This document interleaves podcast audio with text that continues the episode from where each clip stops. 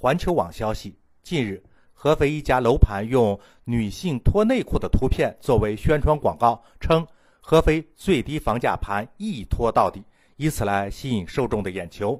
不少网友留言表示，这样的广告不仅是对女性的侮辱，还涉嫌违反广告法。媒体记者致电楼盘销售客服，得到的回复是无法对此广告作出具体解释。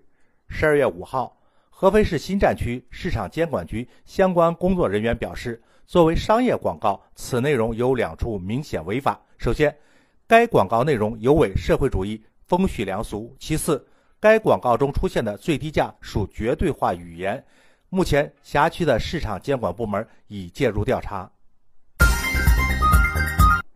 山峰说：“谁说吹牛就可以不上税了？”用这样的方式公开做广告，说恶俗都是轻的；用这样极端的语气说产品，说虚假，那基本是没跑的。一个恶劣、虚假的广告，竟然堂而皇之的立在公司的大门口，那是公然嘲笑当地民众的智商，还是公然挑衅当地的监管部门？结果很快也就出来了，民众不买账，批评指责不断。监管部门呀，也已经出手，开始介入调查。这家公司的广告效应确实大大的超出了他们的预期，但是恐怕也要为自己蠢哭了的行为付出大大超出预期的代价了。企业啊，需要有社会责任，这绝不是一句空话。